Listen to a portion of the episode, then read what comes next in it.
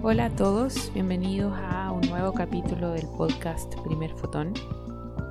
Estamos viviendo momentos un poco extraños ahora. Yo personalmente tuve que viajar por el tema del coronavirus, así que donde estoy ahora no tengo acceso a mi micrófono ni mi filtro que uso normalmente para grabar el podcast. Así que mis disculpas porque la calidad del sonido de este capítulo no va a ser tan buena como los anteriores, pero de todas formas quise grabarlo y publicarlo para mantener el ritmo y seguir compartiendo noticias astronómicas con ustedes. Espero que estén todos muy bien, que sus familias y sus seres queridos estén bien y por favor no olviden quedarse en sus casas a no ser que sea estrictamente necesario salir y limitar totalmente el contacto con otras personas. Es lo mejor que podemos hacer en este momento para evitar el contagio del coronavirus. Recuerden que muchas personas son asintomáticas, pero aún así pueden contagiar a otros. Así que por favor, quédense en sus casas lo más posible, independiente de si están en cuarentenas oficiales o no. Después de ese aviso de coronavirus, voy a continuar con la noticia de este mes de marzo. Y esta vez les voy a hablar de planetas extrasolares, en particular de un nuevo planeta extrasolar que se descubrió de una forma distinta a la usual. Existen distintas formas de detectar exoplanetas. Eh, algunas de las más comunes son el método del tránsito, que es cuando un planeta se cruza frente a su estrella desde nuestra perspectiva en la Tierra. Entonces podemos ver que la luz que proviene de la estrella cambia periódicamente y así podemos saber que hay un planeta alrededor de esta estrella. También está el método de la velocidad radial, en el que se estudia cómo varía la velocidad de una estrella y se puede determinar si estas variaciones se deben a la presencia de planetas a su alrededor. En los últimos años también se han obtenido imágenes directas de planetas y así hay una serie de métodos para detectar planetas alrededor de estrellas lejanas. Pero hay un nuevo exoplaneta descubierto que se anunció este mes de marzo y que fue descubierto con un método completamente nuevo, que fue utilizando observaciones de radio. En astronomía utilizamos las observaciones de radio para estudiar una serie de objetos que no son visibles en rangos ópticos, por ejemplo como los cuásares, los púlsares, el fondo de radiación cósmico y también eh, estrellas y galaxias que igual emiten ondas de radio en cierta frecuencia.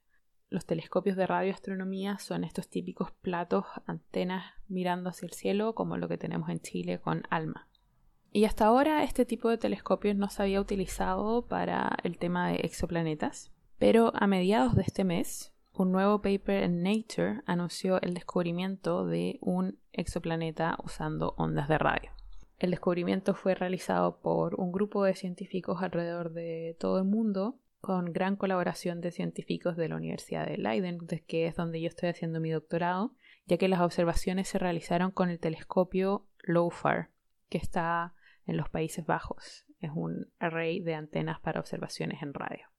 Este nuevo planeta tiene el nombre de GJ1151, está aproximadamente a 30 años luz de distancia de nosotros y orbita alrededor de una estrella tipo enana roja.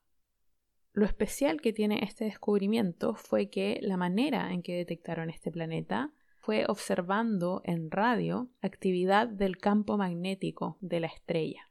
Y los científicos determinaron que este planeta está conectado con el campo magnético de la estrella y este campo magnético causa auroras en los polos de este planeta, tal como tenemos auroras aquí en la Tierra. ¿Cómo se realizó este descubrimiento? Las auroras son causadas por campos magnéticos, eso lo sabemos, pero hay distintas formas en que estas auroras se pueden generar.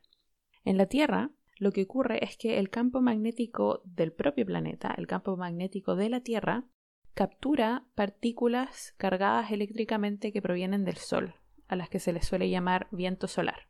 La forma que tiene el campo magnético terrestre hace que estas partículas se vayan hacia los polos y es por eso que tenemos las auroras boreales en el polo norte y las auroras australes en el polo sur. Entonces, nuevamente, las auroras en la Tierra son generadas porque el campo magnético de la Tierra atrapa partículas cargadas eléctricamente que provienen del Sol. En otros lugares, por ejemplo en Júpiter, las auroras son causadas también por efectos del campo magnético, pero distintos. En Júpiter lo que ocurre es que el campo magnético del planeta atrapa partículas eléctricas que provienen de una de sus lunas, de Io. En la Tierra capturamos partículas del Sol, en Júpiter captura partículas de su satélite y también se forman auroras. Y en el caso de este nuevo exoplaneta, como les decía, lo que ocurre es que el planeta está embebido, está conectado al campo magnético de su estrella. Las estrellas enanas rojas, como donde se encuentra este planeta nuevo, tienen campos magnéticos muy fuertes y al interactuar estos campos magnéticos con el planeta se producen emisiones muy brillantes que pueden ser detectadas en radiotelescopios. Para hacer este descubrimiento, los científicos partieron de la hipótesis de que la gran mayoría de las estrellas tienen planetas a su alrededor.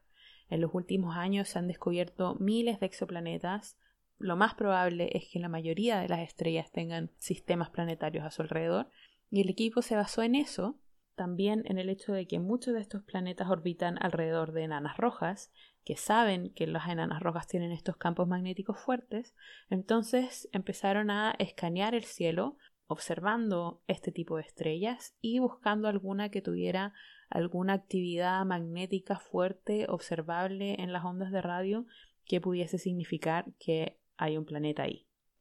Y efectivamente encontraron esta estrella con esta actividad y todos sus análisis parecen sugerir que efectivamente hay un planeta ahí, que los campos magnéticos de la estrella están interactuando con el planeta y que esto está generando auroras muy muy fuertes en el planeta.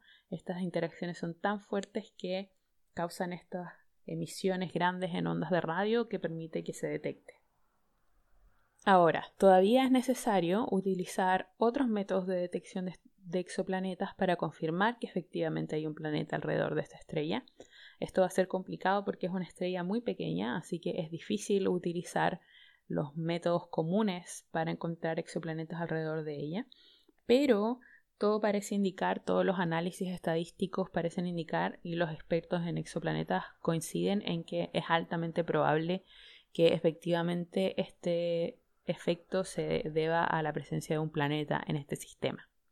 Así que al parecer tenemos un nuevo método para detectar exoplanetas alrededor de un tipo de estrellas en el que no es fácil detectarlos con los métodos actuales. Estas radioauroras podrían transformarse pronto en un nuevo método para detectar aún más planetas alrededor de otras estrellas. Les voy a dejar el enlace al paper abierto para que puedan leerlo si están interesados. Y también les voy a dejar un enlace a un artículo que escribí hace un tiempo donde escribo un poco sobre métodos de detección de exoplanetas. Espero que les haya gustado este capítulo y espero que sigan visitando mis redes sociales donde estoy publicando conjunciones y fenómenos astronómicos que se pueden observar a simple vista. En Facebook me encuentran como blog Primer Fotón, en Twitter arroba Primer Fotón Blog y por supuesto también en primerfotón.cl. Así que los espero y hasta el próximo capítulo.